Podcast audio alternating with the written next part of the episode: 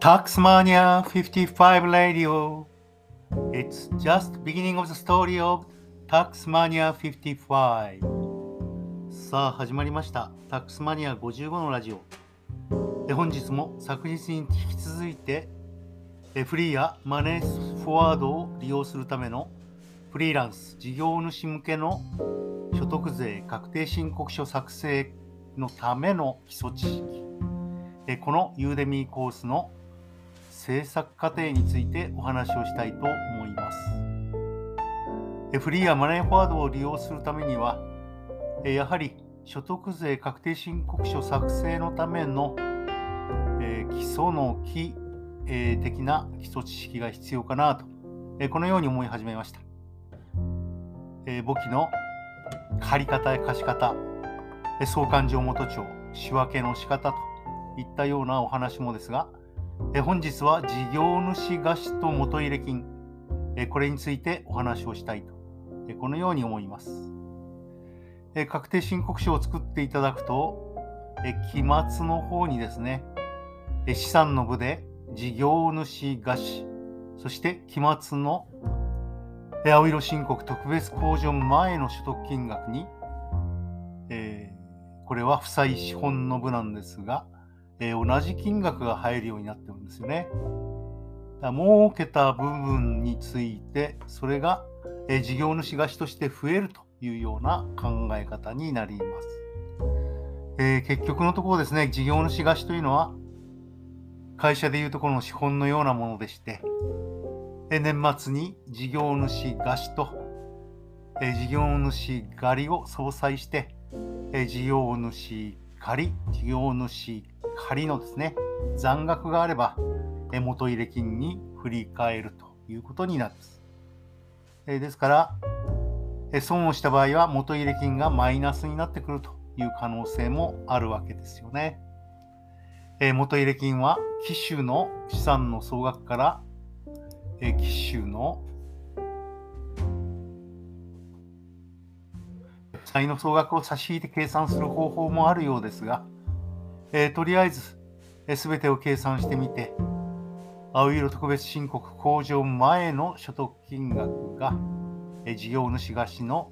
えー増し分、仮に赤字になれば、それは事業主貸しのマイナスということになり、えーそれが、えー元入れ金ということで振り返られていくということになるわけです。ですから元入れ金というのは、えー事業主貸しが増えた分だけ、増加すると。その一方で、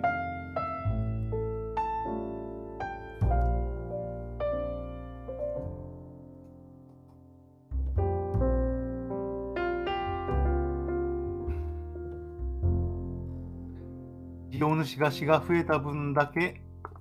えー増えと。場合によってはマイナスになることもあると。え事業主貸しが減った分、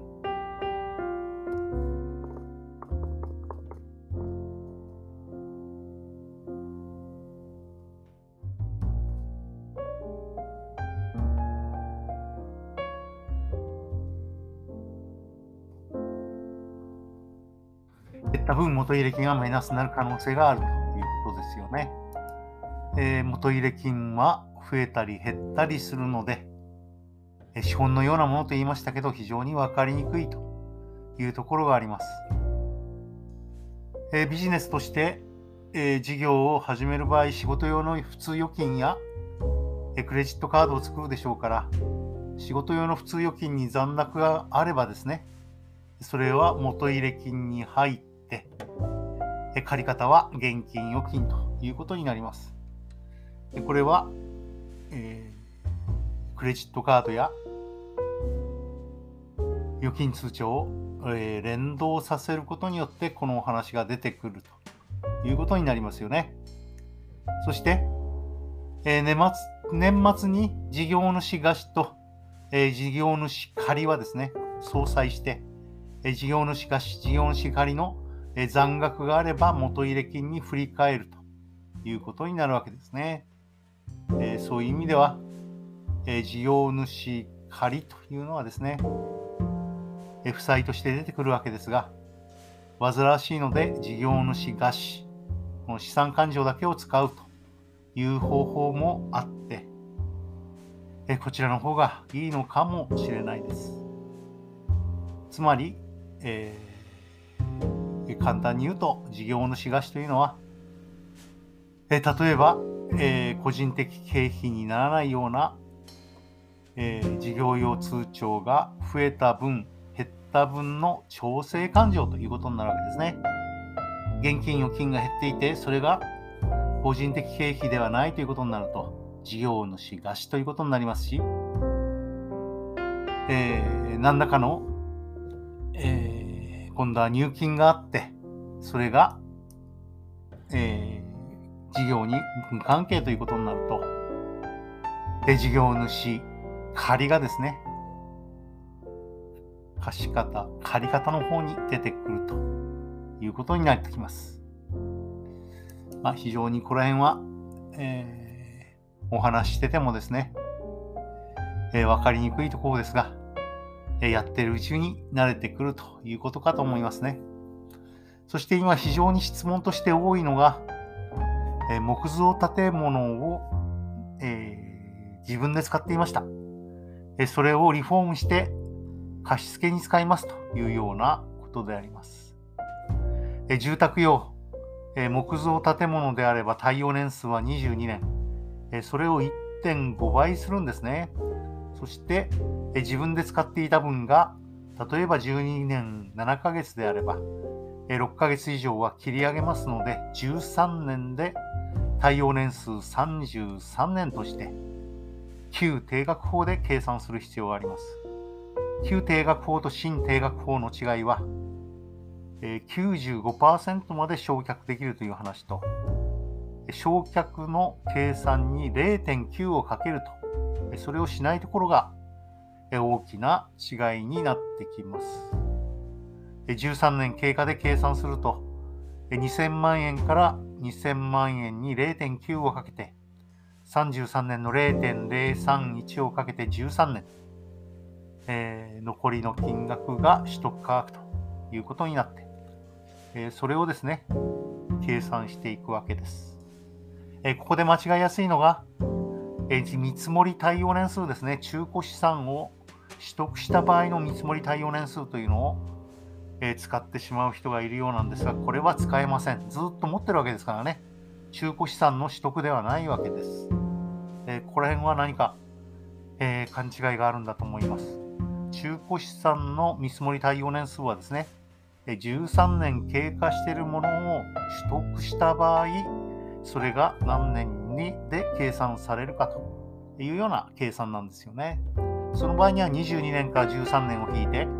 13年の20%、9年プラス2.6年で11年、これで計算をするわけですが、中古資産の見積もり対応年数はこの場合使えません。1.5倍のですね、33年で自分で使っていた13年分を原価償却して、そしてリフォームで500万かかったとすると、残った金額に500万を足して、そしてそこから原価償却をしていくわけですね。えそこで気をつけなきゃいけないのは、この場合は0.9をかけないんですよね。そして95%まで焼却という話もなくなってきます。22年の0.046をかければよろしいということになっていくんですよね。そうすると、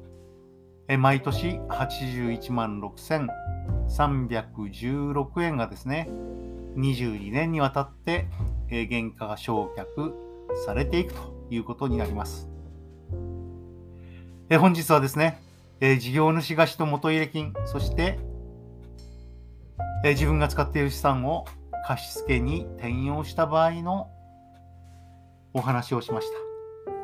た。明日もフリーやマネーフォワードを利用するためのフリーランス事業主向けの所得税確定申告書作成のための基礎知識、お話を続けます。また明日聞いてください。よろしくお願いします。